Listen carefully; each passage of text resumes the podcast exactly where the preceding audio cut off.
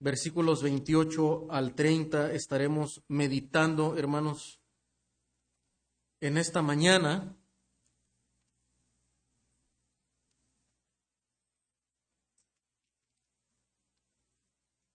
Solamente veremos estos dos versículos, aunque desde luego, ¿verdad? La porción desde el 28 al, al 39 es una, es una unidad ahí de, del pensamiento, del argumento de Pablo, que no se puede desconectar. Sin embargo, en los versículos 28 al 30, hermanos, hay, hay mucha sustancia, hay muchas eh, verdades aquí que creo que es importante detenernos para ver los detalles de muchos eh, aspectos del carácter de nuestro Dios y, de, y, del plan de Dios también para, para, sus hijos. Entonces, por eso nos vamos a, a, a pasar un, un, tiempo aquí importante en estos, en estos versículos. Vamos a dar lectura solamente 28 al 30, hermanos. Dice, y sabemos que a los que aman a Dios, todas las cosas les ayudan a bien. Esto es, a los que conforme a su propósito son llamados porque a los que antes conoció, también los predestinó para que fuesen hechos conformes a la imagen de su Hijo, para que Él sea el primogénito entre muchos hermanos.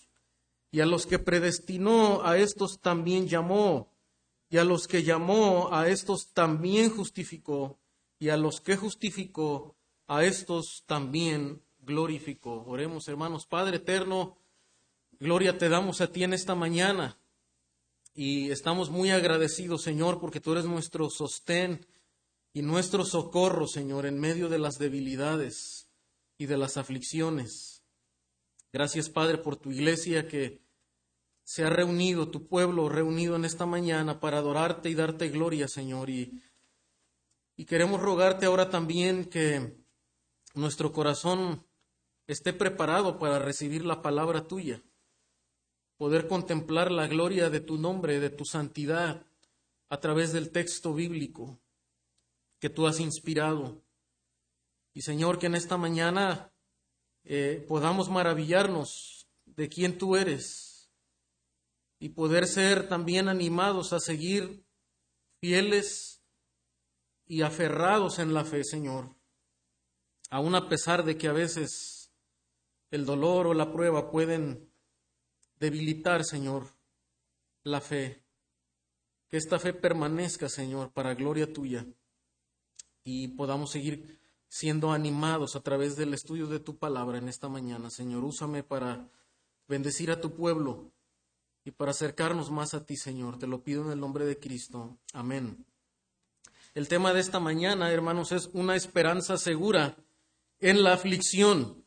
Una esperanza segura en la aflicción. Johnny Erickson nació en una familia cristiana, una jovencita que a la edad de 14 años, mientras asistía a un campamento de jóvenes, la gracia del Señor le fue revelada. Ella conoció ahí, recibió la salvación por gracia y entendió que la salvación era solamente por la gracia y, no por estar sujetos a la ley o a los mandamientos. Ella regresó de este campamento transformada y deseando ahora vivir y, servir al Señor. En la escuela secundaria, sin embargo, sintió que se estaba alejando del verdadero Evangelio, viviendo una fe cristiana de consuelo, orando a un Dios que podía satisfacer todos nuestros deseos. Luego le pide a Dios que le dé la vuelta a su vida para que ella pueda estar más cerca eh, de lo que él esperaba de ella. Sin embargo, después de un simple chapuzón en el mar cuando solo tenía 17 años, la vida de Johnny Erickson tomó un vuelco. La atlética chica cristiana quedó tetrapléjica o cuadripléjica en un instante. Y ella narra los eh, un poco de lo que le sucedió en aquel, en aquel día. Dice, subí a la barcaza e hice esta tonta inmersión, pero el agua era muy poco profunda. Mi cuello se torció hacia atrás cuando toqué fondo. aplastó mi, mi cuarta vértebra cervical y dañó mi médula espinal. Johnny se había quedado tetrapléjica. Ella recuerda inclusive su oración en el hospital que hizo al Señor.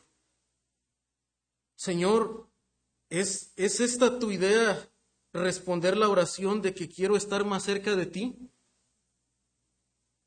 Soy un cristiano nuevo, soy una cristiana nueva. ¿Cómo, pudiste tomarme tan en serio? Johnny luego de esos momentos se sumerge en una, en una profunda depresión. En el hospital muchos cristianos tratan de animarla con el versículo de Jeremías 29:11 que dice, porque yo conozco los planes que he hecho para ti, dice el Señor, planes de paz y no de calamidad para darte futuro y esperanza. Johnny estaba luchando por varios meses para entender cuáles eran los planes de bien para ella, que dice este pasaje, para saber cuál era realmente esa esperanza en medio de esta, de esta aflicción, de esta prueba. Y no solamente luchaba con este texto, luchaba con otros pasajes más y palabras del Señor que hablaban de sus planes de bien y de la gracia de Dios y de la esperanza para sus hijos.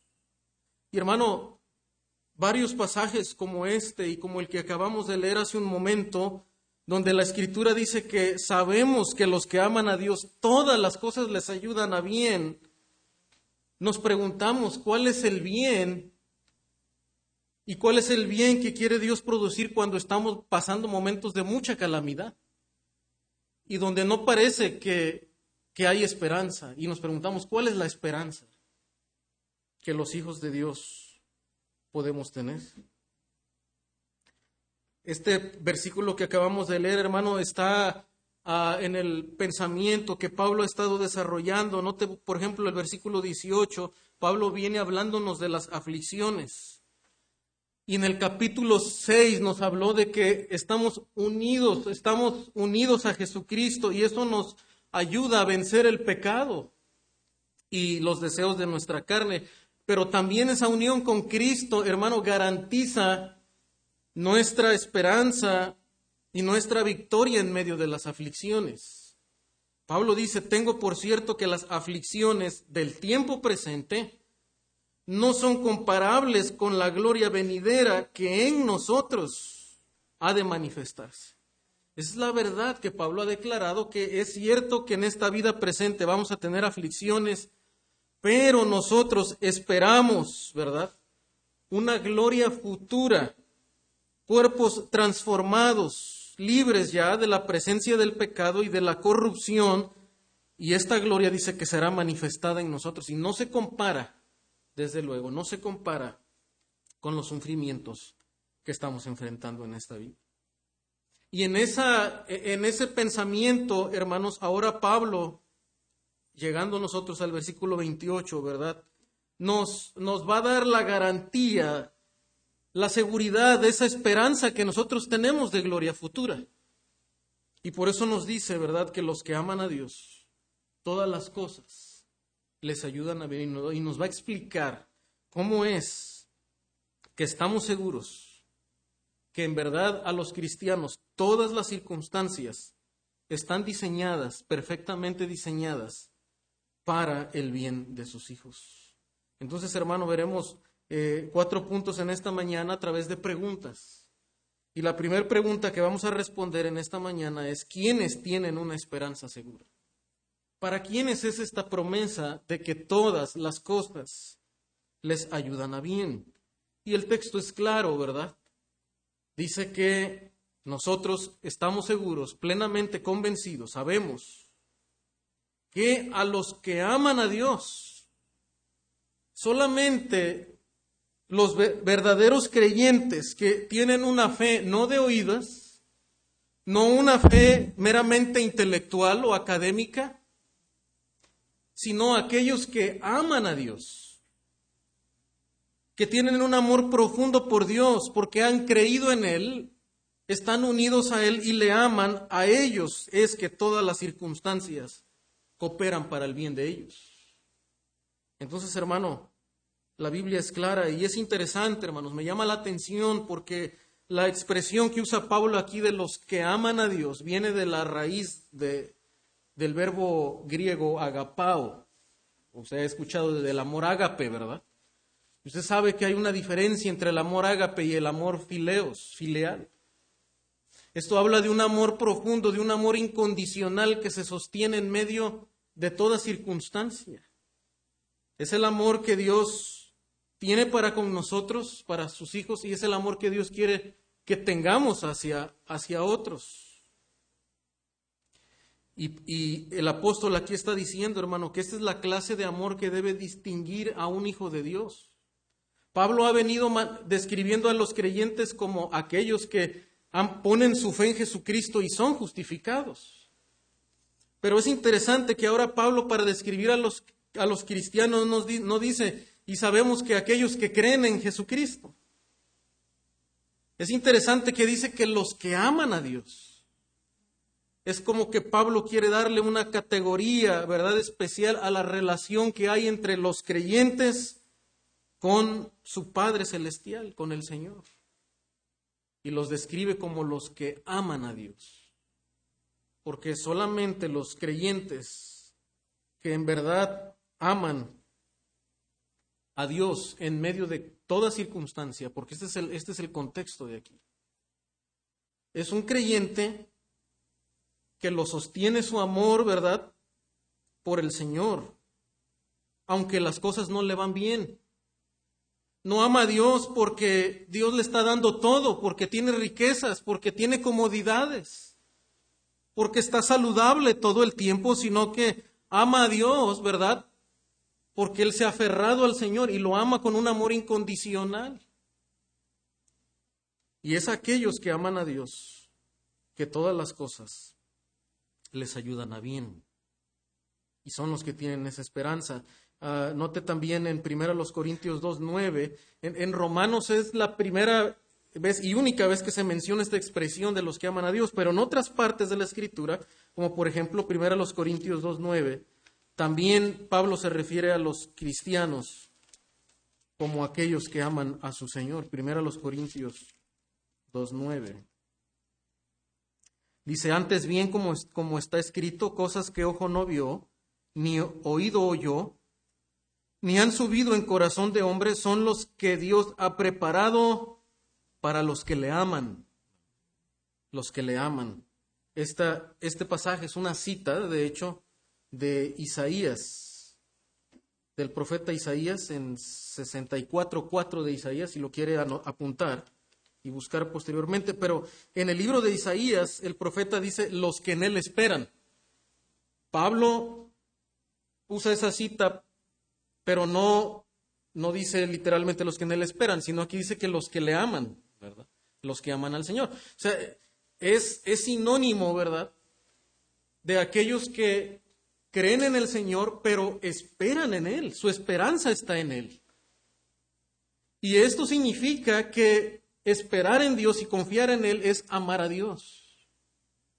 Y esperamos en Él en medio de las tribulaciones cuando, no, cuando las cosas no parecen tener claridad y esperanza. Pero aquellos que aman a Dios y esperan en Él, tienen una esperanza de que estas circunstancias Dios las va, Dios las ha encaminado para bien.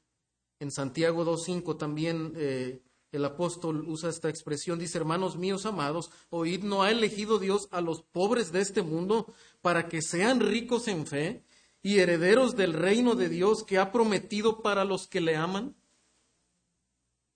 El reino de Dios es para aquellos que esperan en Dios, aman a Dios.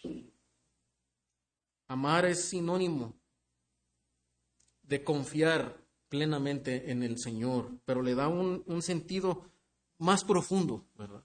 Más profundo, tanto que Pablo usa la raíz del verbo agapao, entonces, hermanos, ¿quiénes tienen esta esperanza? Los que aman a Dios.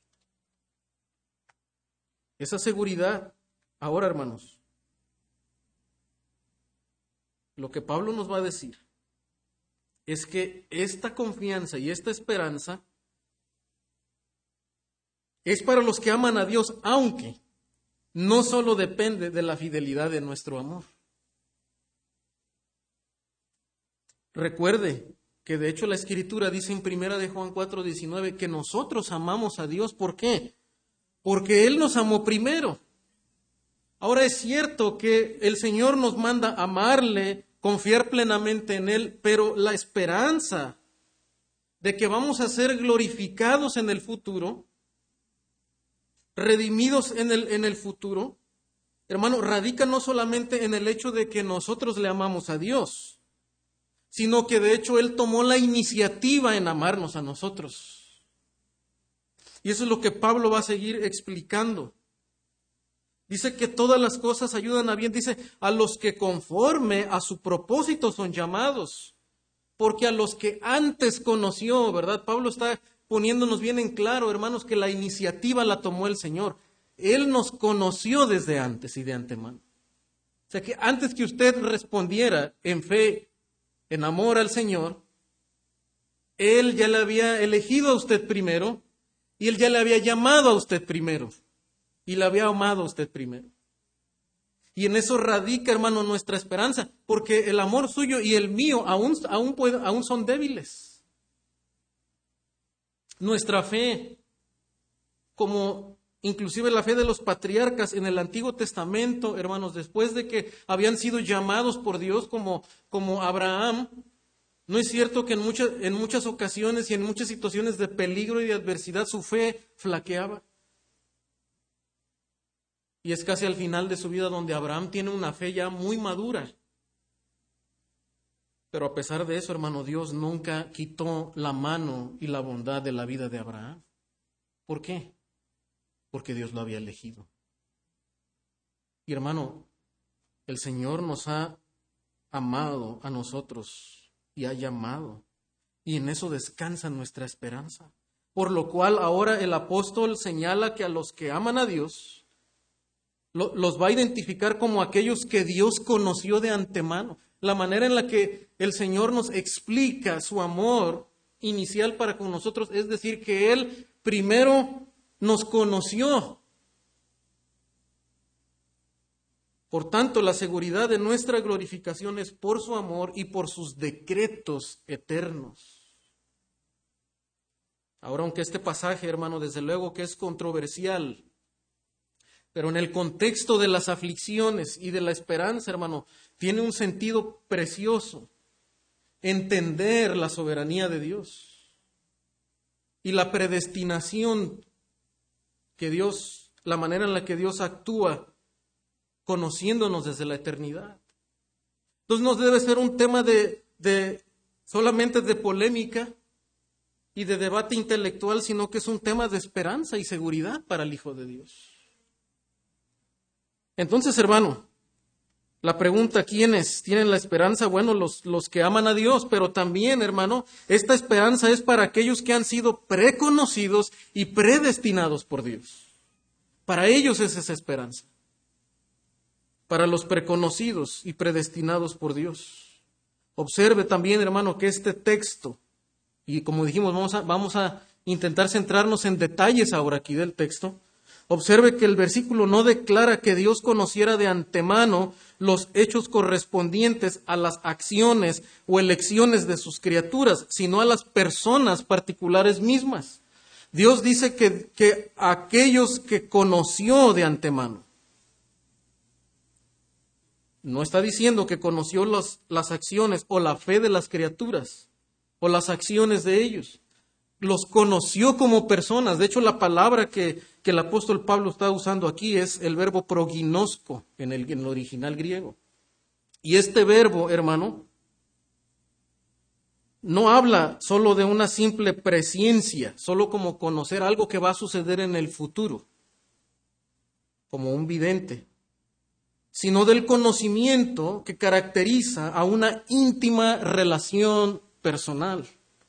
Y ahorita lo vamos a argumentar con unos pasajes bíblicos. O sea, cuando Dios dice que nos conoció de antemano, eh, eh, la misma palabra que el apóstol usa, no solamente quiere decir que Dios vio como que hechos en el futuro y supo que iban a acontecer. Está hablando de personas. Dice que a los que antes conoció, Y al hablar de personas está hablando de que entró en una íntima relación personal con ellos. Note que esta, esta misma expresión, hermano, se usa solamente dos veces en el Nuevo Testamento. En el Antiguo Testamento también se usa en, el, en el, la misma idea en el hebreo, pero vamos a ver cómo se usa en el Nuevo Testamento. En Romanos capítulo 11, versículo 2, se vuelve a usar para hablar de cómo Dios conoció a Israel, que también era su hijo, ¿verdad? Israel, mi hijo eres tú, le, le dice. Romanos 11, 2. Dice, no ha desechado Dios. Romanos 11.2, hermanos, dice, no ha desechado Dios a su pueblo, al cual desde antes conoció. O sea, no es que Dios supo, bueno, en el futuro va a existir una nación que se llama Israel. Y se va a formar una nación que se llama Israel. Dios, Dios supo que iba a existir. No, no, no, no está dando esa idea. Note que lo que está contrastando es que Dios no ha desechado a su pueblo. ¿Por qué? ¿Por qué no lo ha desechado?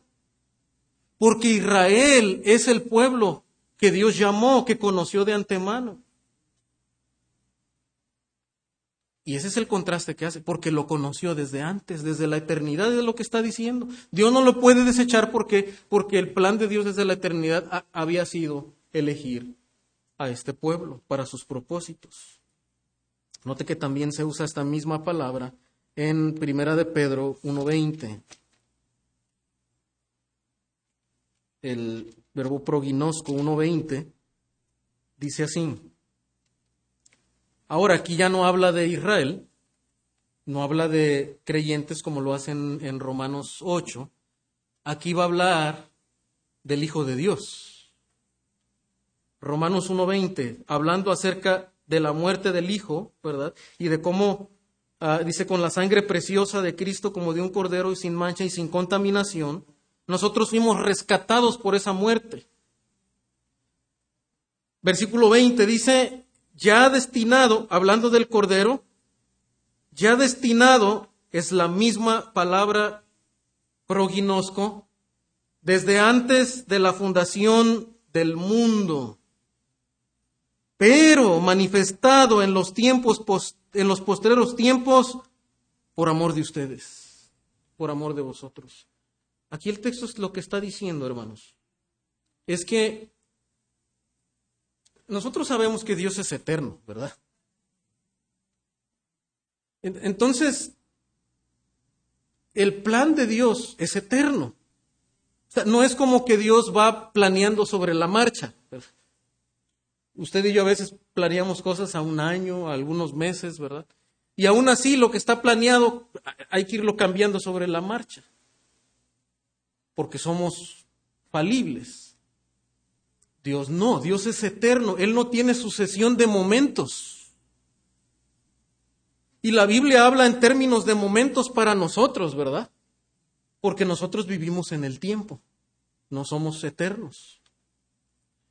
Pero note cuando habla acerca del plan de Dios para salvación, nos señala para darnos esa seguridad y de la sabiduría de Dios, dice que el Cordero de Dios no, no es que esto fue como que el plan al cual Dios respondió, entregar a su Hijo, porque había pecado en el mundo y era necesario vencer el pecado y salvar a los pecadores. Es como que Dios ahora se le ocurrió de pronto allá en Génesis capítulo 3, cuando el hombre peca, dice, bueno, ahora voy a hacer un plan de redención y voy a enviar a Jesucristo. No, ese consejo es un consejo eterno, hermano, porque Dios es eterno.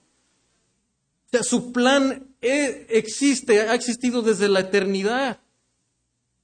Ahora, si usted se pone a pensar esto, ¿verdad? La cabeza nos va a explotar. Porque nosotros no, no, podemos dimensionar qué es la eternidad porque nosotros no vivimos en la eternidad. Estamos viviendo en un tiempo. Pero la, escritura, hermanos, para darnos esa seguridad nos explica, ¿verdad? Que el Hijo de Dios dice que desde antes de la fundación del mundo. O sea, no, ni siquiera desde antes que Adán y Eva pecaran.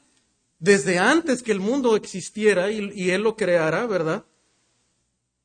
Ya dice, había sido proginosco, destinado, conocido de antemano,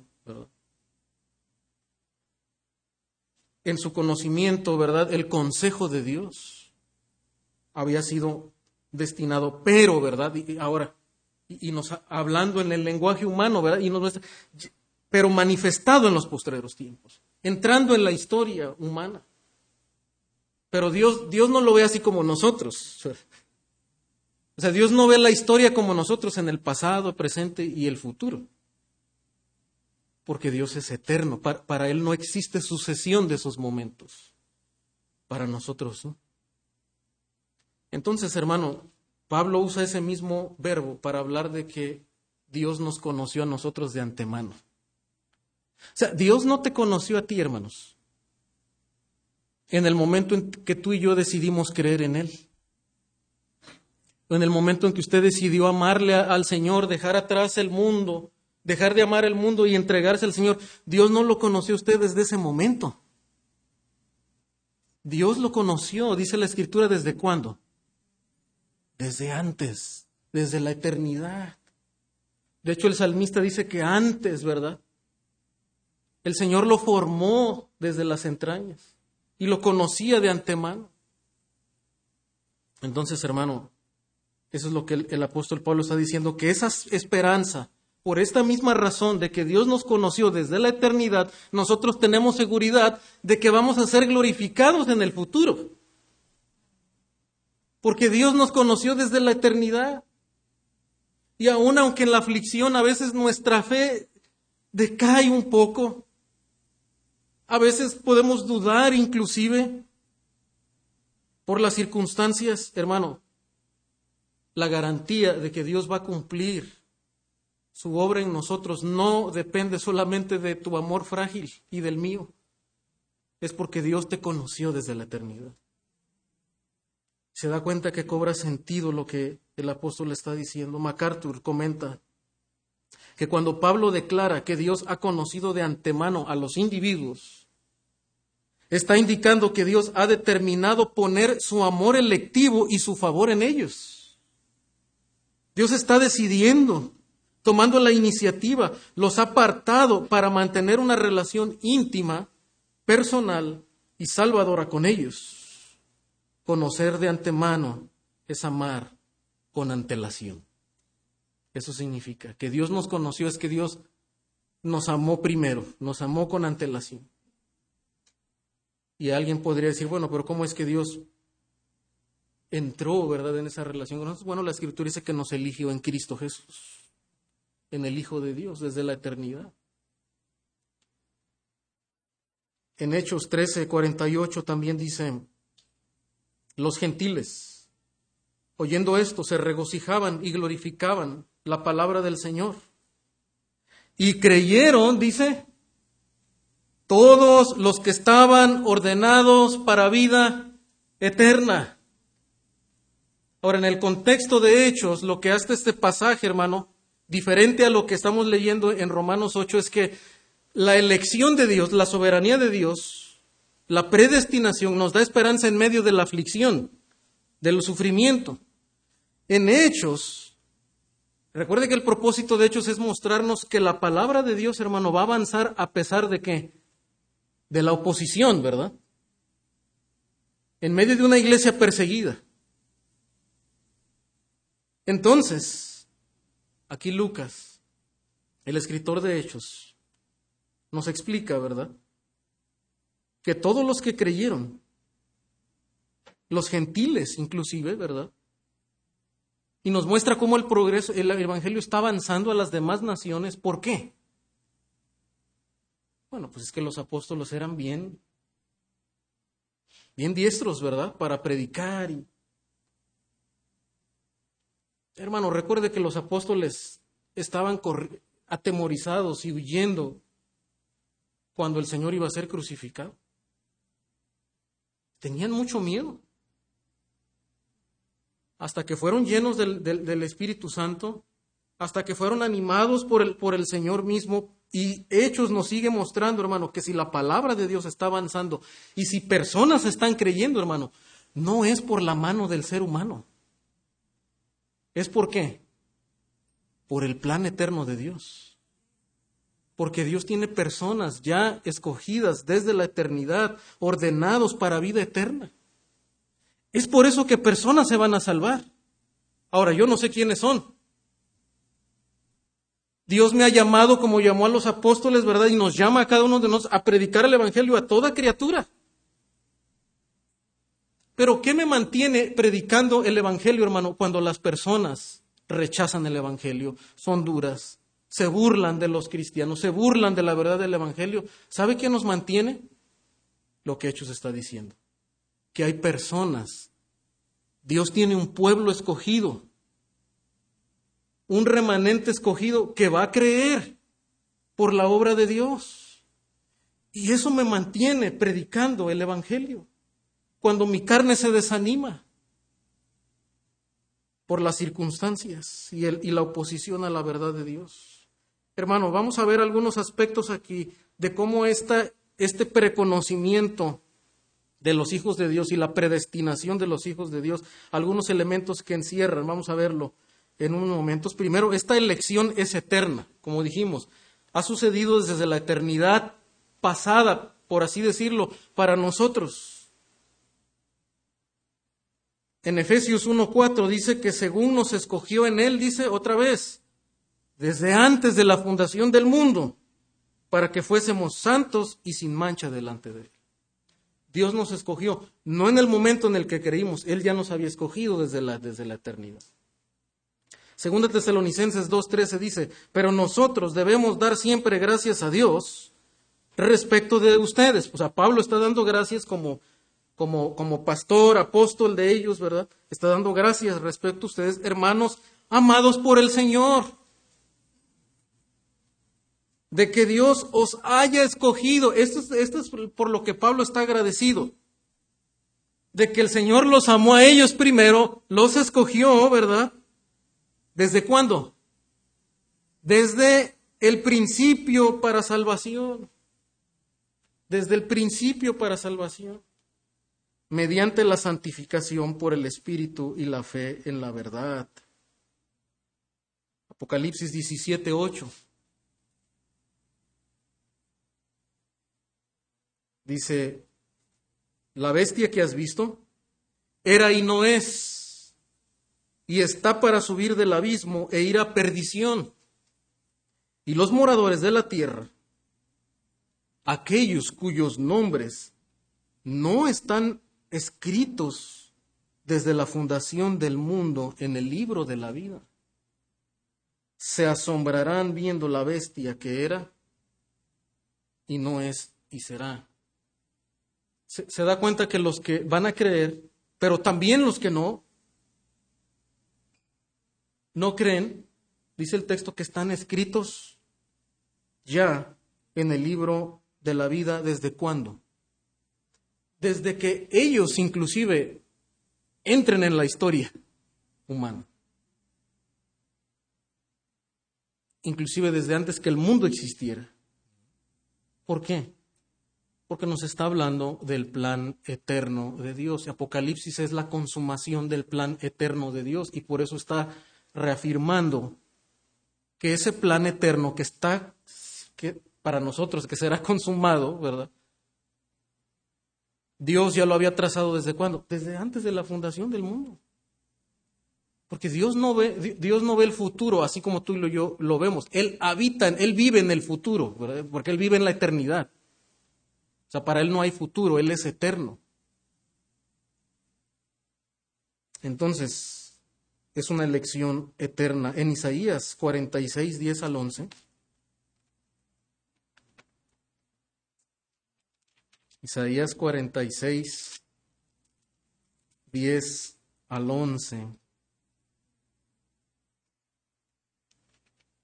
Note lo que dice el texto.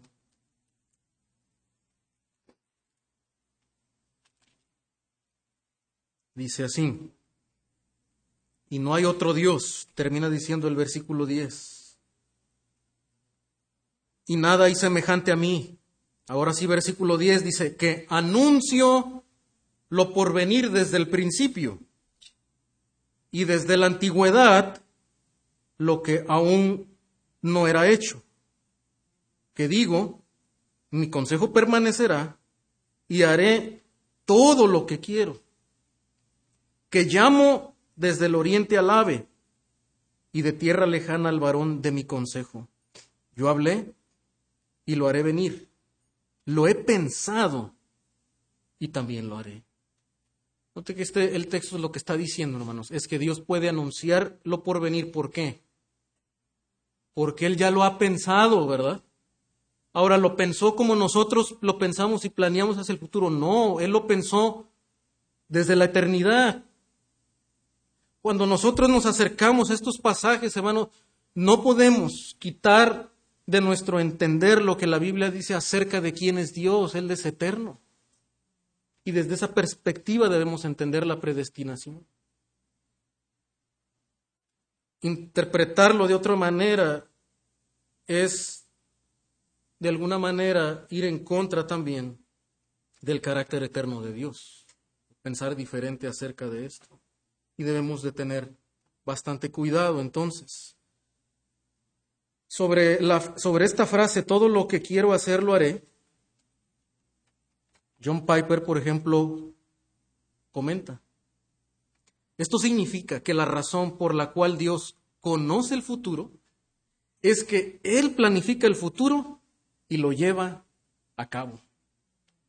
Él planifica el futuro y lo lleva a cabo. Por eso puede decir que a los que antes conoció, también los predestinó. Y, y, Pablo ahora va a decir que también los llamó, los justificó y los va a glorificar.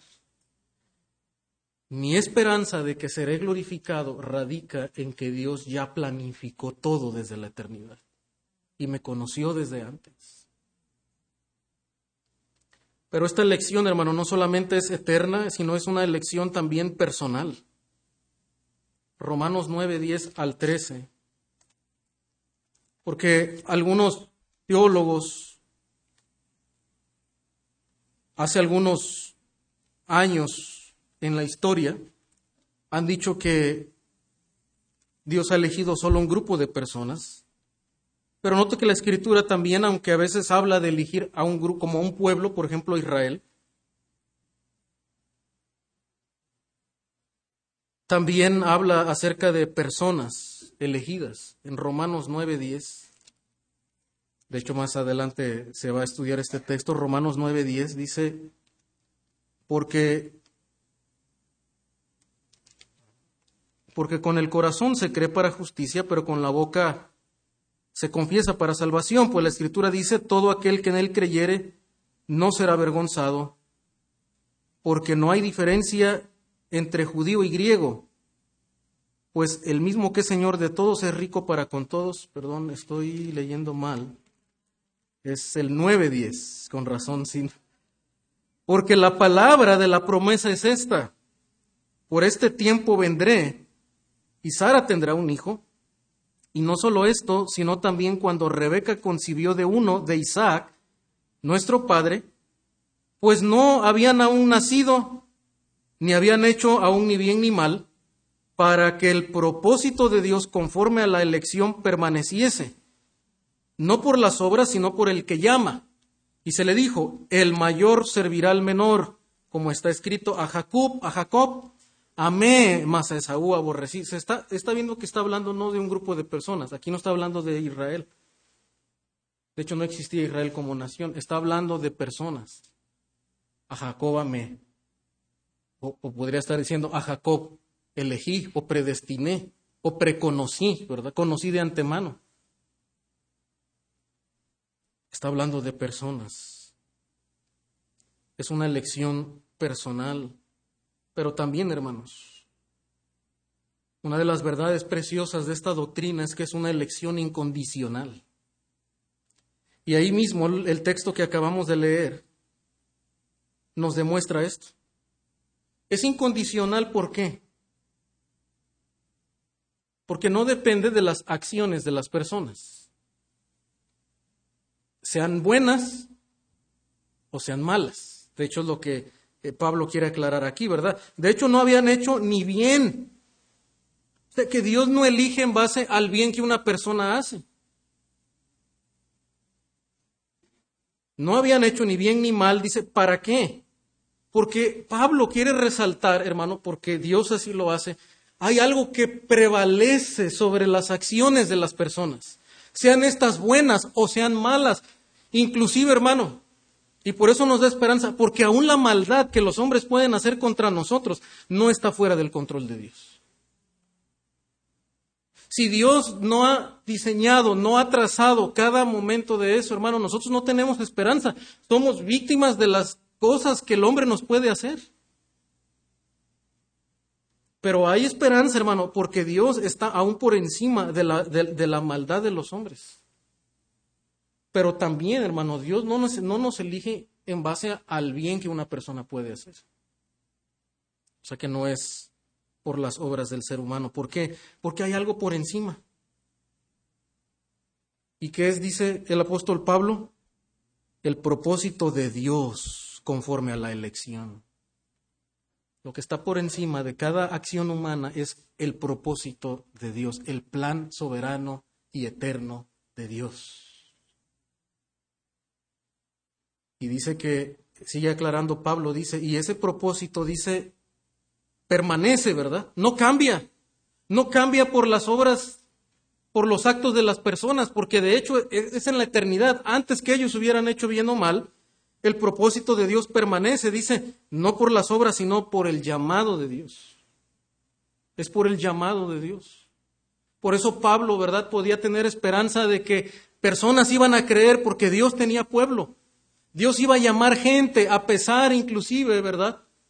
de la debilidad humana, a pesar de que tal vez no sea el predicador más elocuente. El Evangelio va a progresar, ¿por qué? Porque Dios tiene pueblo. Y Dios ya Dios es el que llama. A pesar de que la gente se vea que endurece su corazón, y lo endurece desde luego, pero cuando Dios llama, Dios quebranta el corazón. Entonces, hermano, la elección de Dios es incondicional, no es por las obras, sino por el que llama. Si la base de la elección de Dios hubiera sido o fuera la fe prevista, sea, si Dios diera, bueno, es que se va a creer, entonces lo elijo, o las acciones de aquellos a los que Él escogió, Pablo hubiera tenido que escribir que Dios nos predestinó según su preconocimiento de nuestra fe. O sea, Pablo bien pudiera haber dicho, era bueno, para que el propósito de Dios permaneciera en base a la fe de Jacob. De hecho, si usted ve la vida de Jacob, usted va a ver a un Jacob que no, que no cree. Usted no ve a un Jacob bueno, lleno de fe y de esperanza y de firmeza. Entonces no era en base a la fe de ellos, Pablo lo hubiera podido escribir así, más bien lo que Pablo está resaltando, sin embargo, él asevera explícitamente que la razón de su elección fue el propósito de la voluntad de Dios. Y punto. Y desde luego estas, estas verdades, hermano, tienen a veces su dificultad para aceptar, pero son declaraciones contundentes de la Escritura. Y desde luego que nos dan esperanza cuando lo vemos de esa manera. Primero los Corintios 1.28, note que también otra declaración de la Escritura dice, y lo vil del mundo y lo menospreciado escogió Dios, y otra vez aquí está hablando de personas, y lo que no es para deshacer lo que es, a fin de que nadie se jacte en su presencia. Mas por él estáis vosotros en Cristo Jesús. O sea que nuestra unión en Cristo, nuestro llamado por Cristo, hermano, no es por causa de nosotros. Finalmente, es por la causa de Dios mismo, porque Él quiso. Por Él están ustedes, dice, en Cristo Jesús. La razón por la que usted cree en Jesucristo y está en Jesucristo es porque Dios así quiso que usted estuviera en Cristo. El cual dice, nos ha sido hechos por Dios sabiduría, justificación santificación y redención. O sea, la obra de salvación, está diciendo Pablo, no es por el hombre. Aunque la justificación, vamos a ver, hermano, que desde luego hay una condición para la justificación, que es la fe. Pero en quien recae, ¿verdad? Y la causa de la salvación, y inclusive de que usted y yo seamos justificados, es por Él, es lo que está diciendo el texto. Él les hizo, Él les llevó a cabo, dice que, la sabiduría, la justificación, la santificación y la redención. Toda la salvación es de Dios y viene de Dios. Y en 2 de Timoteo 1.9, hermanos, para terminar esta parte del llamado de Dios, 2 Timoteo 1.9.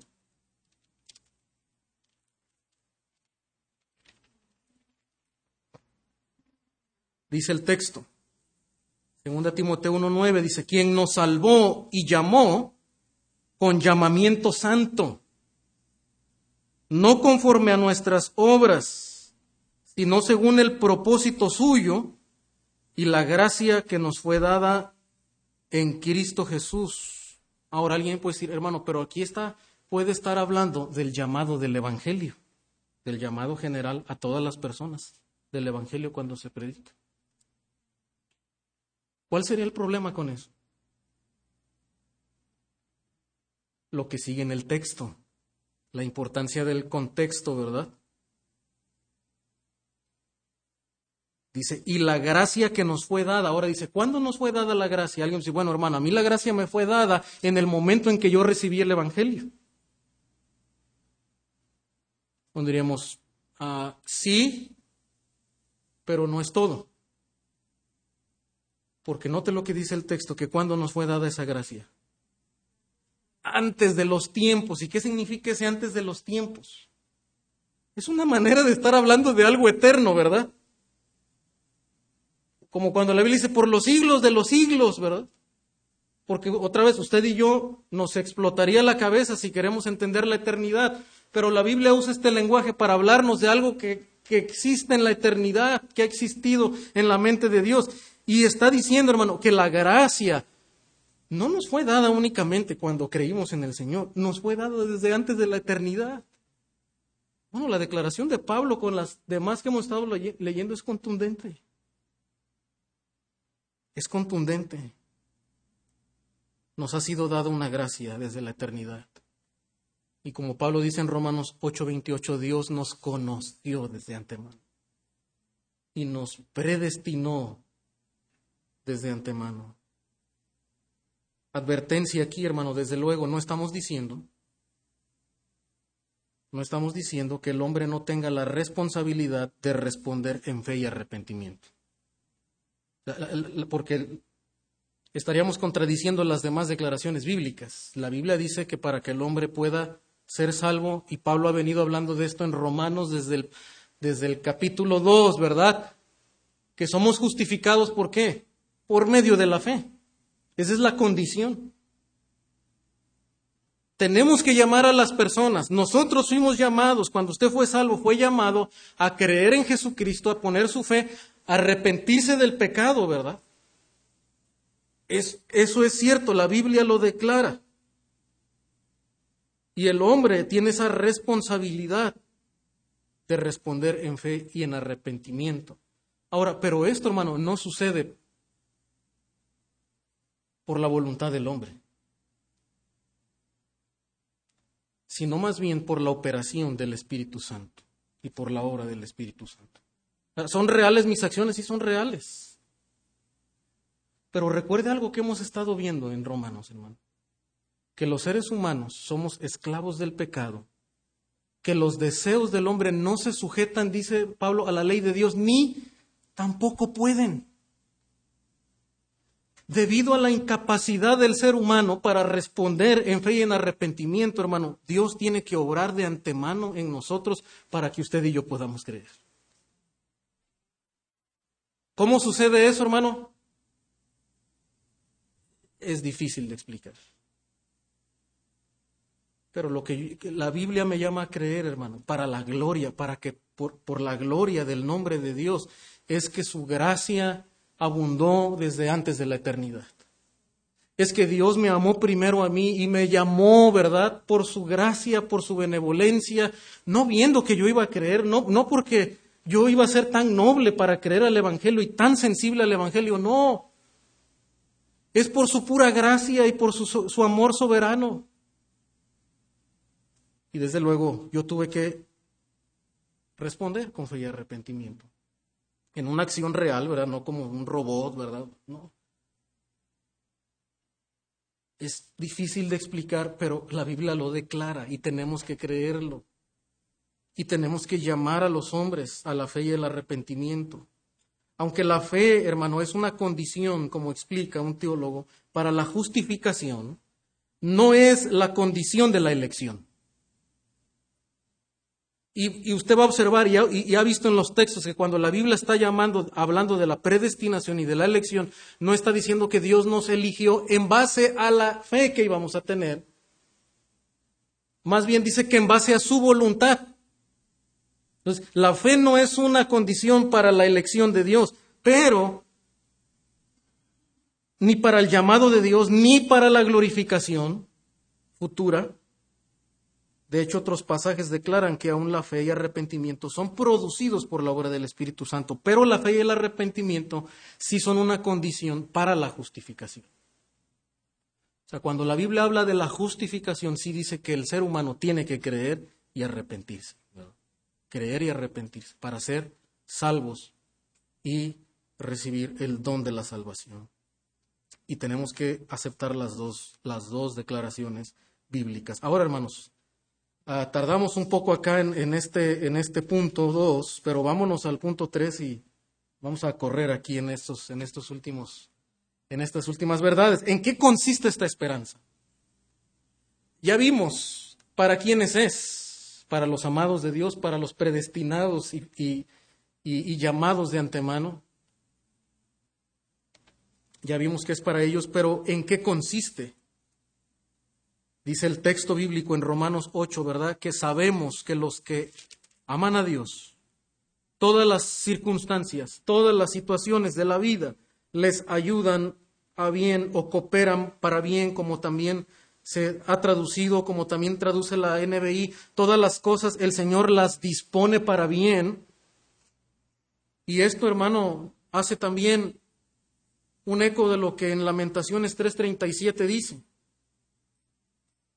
Y esto, hermano, desde luego, note cómo tiene un sentido con lo que acabamos de ver de la elección de Dios y de la soberana, la eterna soberanía de Dios, porque note lo que dice Lamentaciones 3:37.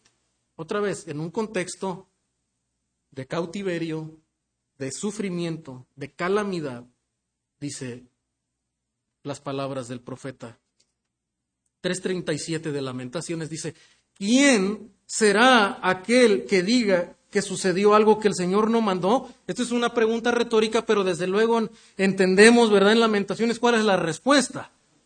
¿Quién es el que diga algo que el, que el Señor no mandó? O sea, alguien puede decir, no, e, esto el Señor no lo, no lo mandó. Esto es obra solamente de la, de la casualidad, ¿verdad? O, hoy en día, ¿verdad? La gente dice, este es el karma, ¿verdad? ¿No? Y, y ahora te está cobrando la vida, ¿verdad? Esto, una mentira, ¿verdad? Lo que nosotros creemos, por lo que la Biblia dice, porque creemos en un Dios creador soberano, es que no hay nada que suceda en esta vida que el Señor no mande. Ahora, pero usted dice, hermano, pero, bueno, yo creo que Dios, Dios manda lo bueno, ¿verdad?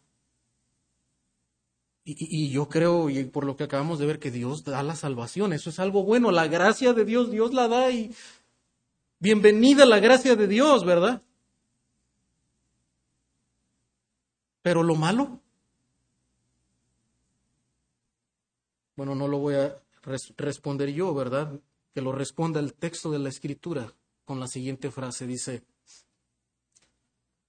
de la boca del Altísimo no sale lo malo y lo bueno. ¿Y cuál es la respuesta que el profeta sabe que, ellos tienen que entender, hermano? Bueno, no solamente sale lo bueno. No, ¿verdad? De la boca del Altísimo sale lo malo, hablando de las circunstancias duras de la vida, las aflicciones. No que en Dios se origina la maldad, porque vemos en la Escritura que la maldad nunca es originada por Dios. De hecho, Santiago dice que toda buena dádiva, todo don perfecto desciende de lo alto del Padre de las Luces.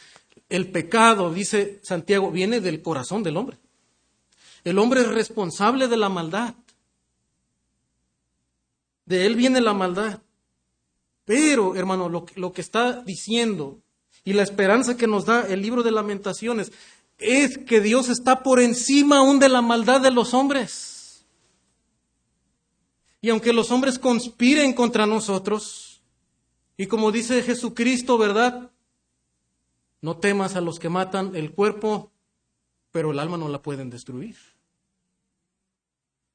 Dios está por encima de la maldad de los hombres. Y, y, de todo mal que puede haber, de la enfermedad, ¿verdad? Que también viene por causa del mundo caído, Génesis capítulo 3, las enfermedades y tantas cosas, sufrimientos, catástrofes naturales. Pero la escritura dice, de Dios sale aún lo adverso y también las cosas buenas. John Piper, comentando este, este pasaje, dice lo siguiente.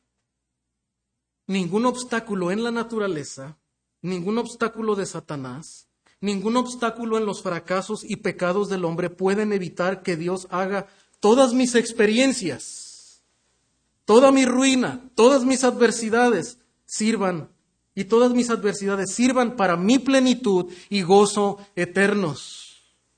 Por eso Pablo dice, todas las cosas les ayudan a bien a los que conforme a su propósito son llamados. Es decir, ninguno de estas cosas, hermanos, son obstáculos para que Dios traiga plenitud, gozo, gloria a los hijos de Dios. En esto consiste la esperanza del creyente. No que va a haber en el tiempo humano, ¿verdad? Un mundo mejor. No que va a haber una paz en este mundo,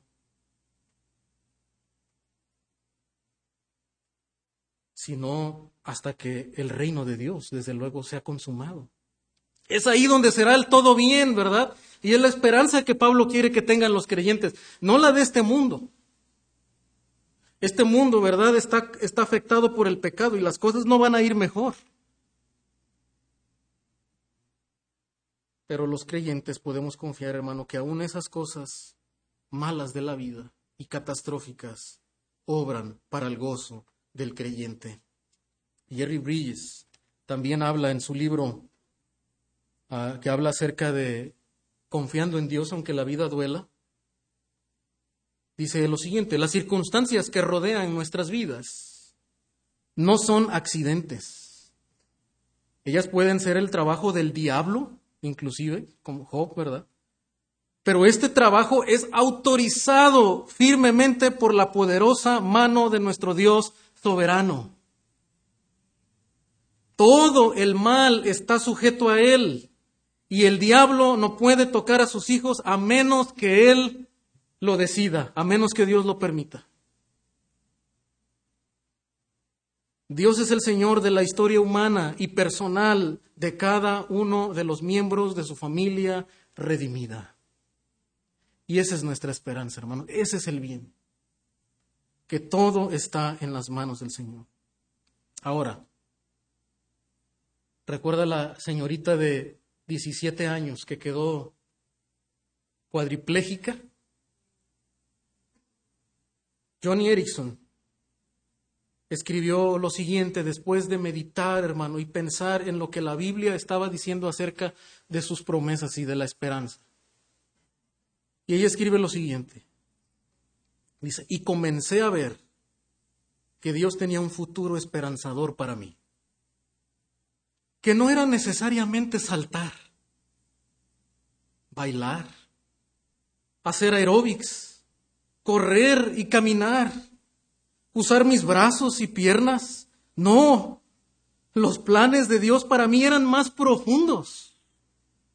Una curación más profunda una curación preciosa del alma. En cada momento, dice, experimento la unión más preciosa e íntima con Jesucristo. Esta es la conclusión, hermano, bíblica y el pensamiento bíblico que ella arraigó en su corazón. Todas las cosas nos ayudan a bien, hermano. A veces implica, desde luego, como ella dice, no sería volver a bailar, a saltar. A veces las cosas no van a cambiar, hermano, en nuestra vida. Pero de algo estamos seguros, es que esas cosas nos acercan más al Señor. Nos ayudan a experimentar de manera más profunda. Aquellos que aman a Dios, le aman todavía más, ¿verdad? Porque esas circunstancias adversas los acercan más a su Señor, lo conocen más. Por eso el mismo Job dice, Señor, yo de oídas te había oído, yo pensaba que si hacía el bien me iba a venir bien y si hacía mal me iba a venir mal. No, dice el Señor, no, todo está en las manos de Dios pero ahora conozco, mis ojos te ven, ¿verdad? Que tú tienes el derecho de hacer todo lo que tú quieras con mi vida. Tú das y tú quitas. Y eso me basta. Es la conclusión a la que Job llegó. Y finalmente, hermano, bueno, ¿cuál es el propósito supremo de nuestra esperanza? La alabanza de la gloria de su gracia. Dice en Efesios que todo ha sido para alabanza de, de la gloria de su gracia. Aunque el hombre es el receptor del gran amor de Dios en la salvación, eso es cierto, no es la máxima preocupación de la gracia salvadora de Dios. Él mismo y la gloria de su nombre son lo principal en la gracia salvadora de Dios. Por eso está por encima aún de nuestra voluntad. Cualquier opinión sobre la salvación que exalta al hombre como principal miramiento de Dios denigra necesariamente la gloria de Dios. Por eso tenemos que confiar en que Dios es soberano y su gracia es soberana en dar la salvación, porque todo ha sido diseñado para la gloria de su gracia. Pero también, como dice el apóstol Pablo en Romanos 8, 29, regresando, hermanos, dice que nos llamó conforme a su propósito Ahora, ¿cuál es ese propósito? Dice, para que los que antes conoció también los predestinó, para, otra vez el propósito, fuesen hechos conformes a la imagen de su Hijo. El propósito supremo, hermano, de tus aflicciones, de tu sufrimiento, es ser conformados al carácter, a la gloria de Jesucristo, se da cuenta que la historia de mi vida no se trata solamente de mi historia, es la historia de la gloria de Dios, de la gracia de Dios en mi vida. Es para ser conformados a la gloria de su imagen. En Colosenses 1, 15 al 18, note lo que dice el texto.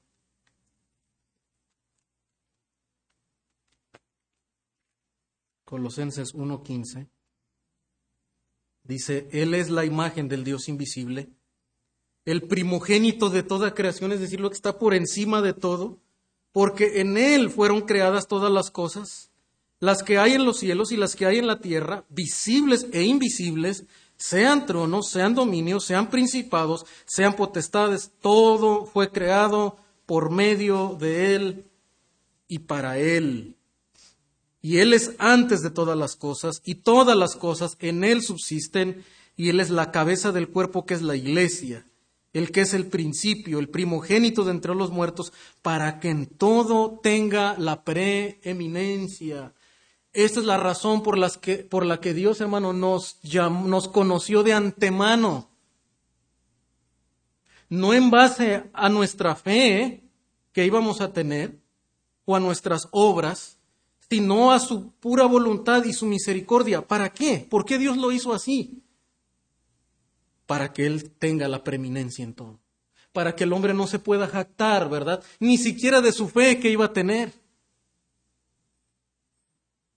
Esa es la razón, es la supremacía de Cristo y el apóstol Pablo le explica, ¿verdad? Para que fuesen hechos conforme a la imagen, para que Él, dice, sea el primogénito entre muchos hermanos, es decir, para que otra vez él tenga la preeminencia, eso se refiere con primogénito.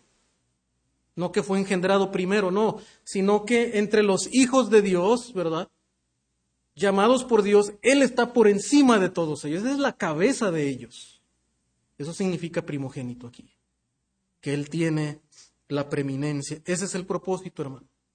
Que cuando las personas nos ven en medio del sufrimiento, ellos puedan ver el gozo que tenemos en medio de la tristeza, puedan ver la esperanza, puedan ver que aún hacemos bien, que, que servimos, que mostramos compasión, que nos interesamos por otros, a pesar de que nosotros estamos sufriendo. Y cuando ellos ven eso, nosotros podemos redirigirlos y decirles, ¿sabes qué? Es que no soy yo. Yo en mi carne yo soy débil. Yo en mi carne quisiera quitar el sufrimiento de mi vida. Yo quisiera decirle, Señor, ¿por qué? ¿Por qué no lo quitas? ¿Por qué no quitas este aguijón en mi carne, verdad? Pero cuando yo entiendo que mis aflicciones son para algo mucho mayor, hermano, entonces yo puedo redirigir toda mi aflicción a la gloria del nombre de Dios para que Él tenga la preeminencia. ¿Sabes? Él es Él. Es Él mi fuente de gozo. Me basta la gracia de Él. Es Él el que me fortalece en medio del dolor y de la desesperanza.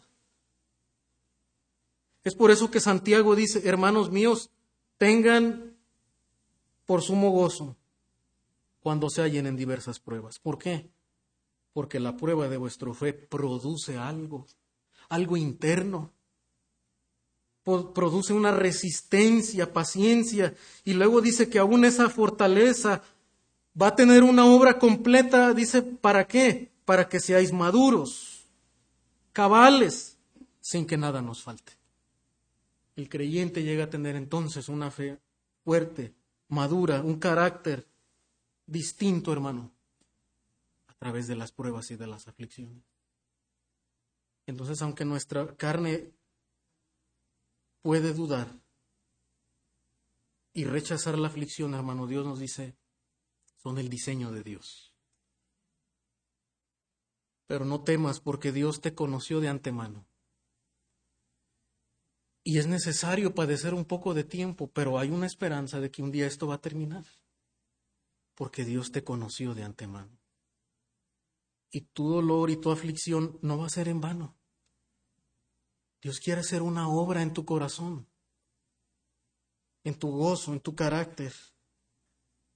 Y finalmente, hermano, ¿cuál es la seguridad de nuestra esperanza?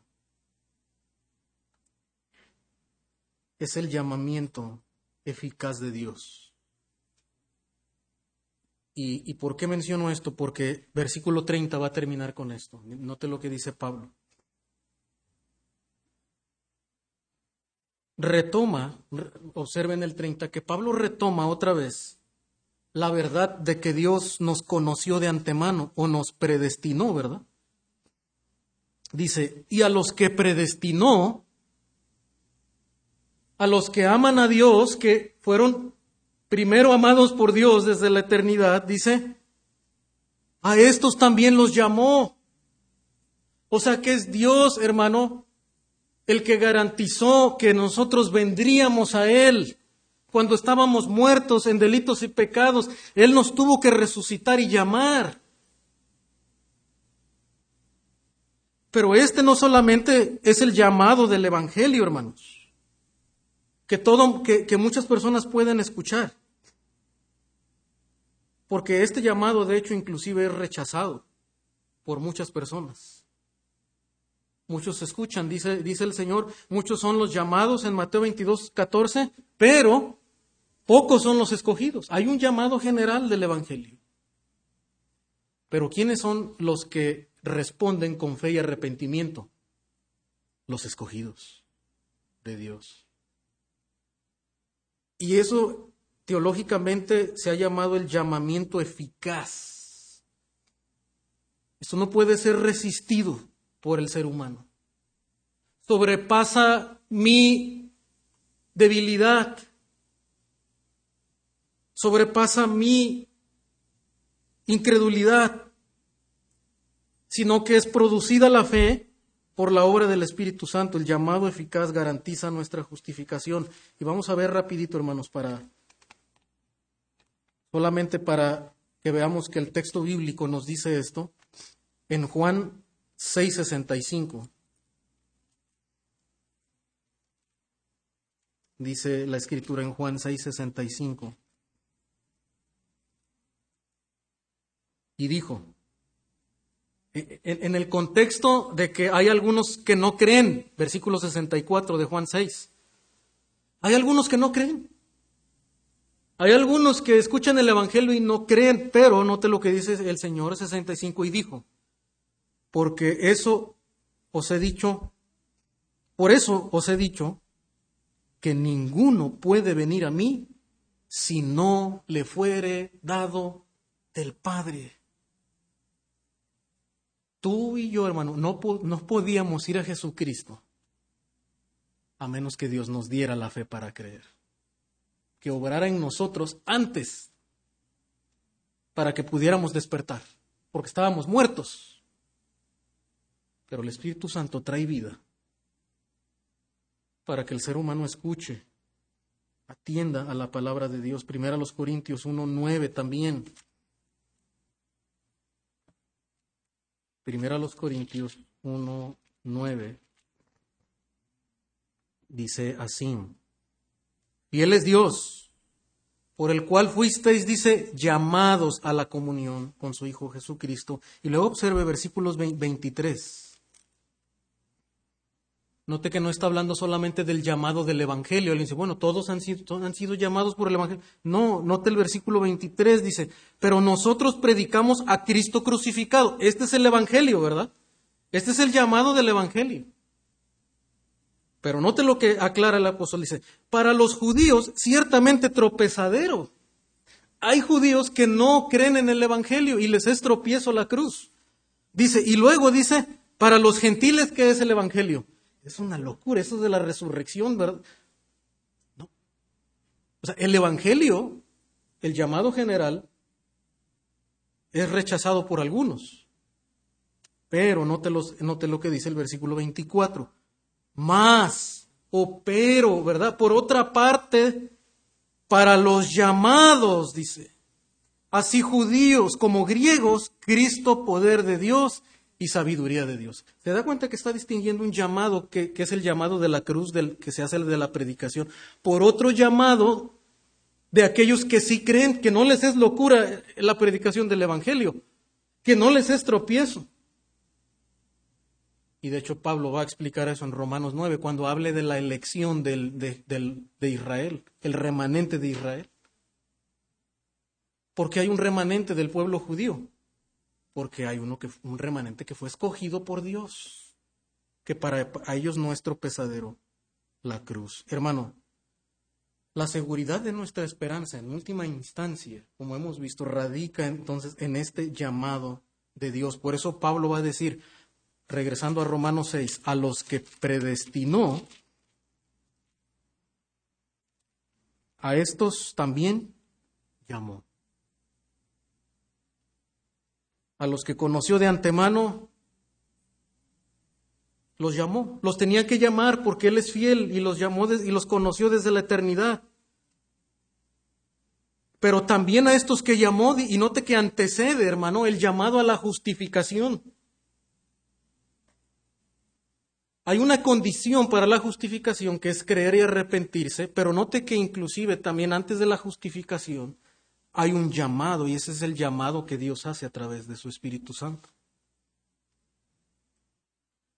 Los llamó y luego dice, y a los que llamó, a estos también justificó, o sea, somos ahora declarados justos, pero no termina ahí la salvación, ¿verdad? A los que justificó, dice, a estos también glorificó. Ahora, ¿en qué tiempo está el verbo ahí? Glorificó. Interesante la, importancia de la inspiración verbal, ¿verdad? Pasado, ¿verdad? Está en pasado. En el griego también está en pasado. Y uno dice, hermano, pero Hace un rato leímos Romanos 8 en el versículo 18, dice que no son comparables con la gloria venidera. Ahora, ¿de qué está hablando en, el versículo 18 cuando dice venidero? Futuro, ¿verdad?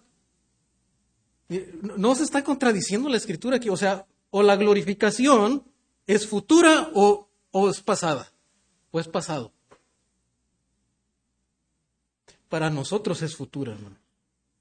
Desde nuestra perspectiva humana es futura. Esperamos la glorificación cuando ya este cuerpo ya no deje de sufrir y veamos al Señor cara a cara. Pero, hermano, en la mente de Dios, esa glorificación que cree, ya es presente, es, es indefinido porque Dios es eterno. En la mente de Dios inclusive es como si ya hubiera sucedido. Por eso el apóstol Pablo dice, y a los que justificó, a estos también glorificó. En la mente de Dios, ellos ya están glorificados.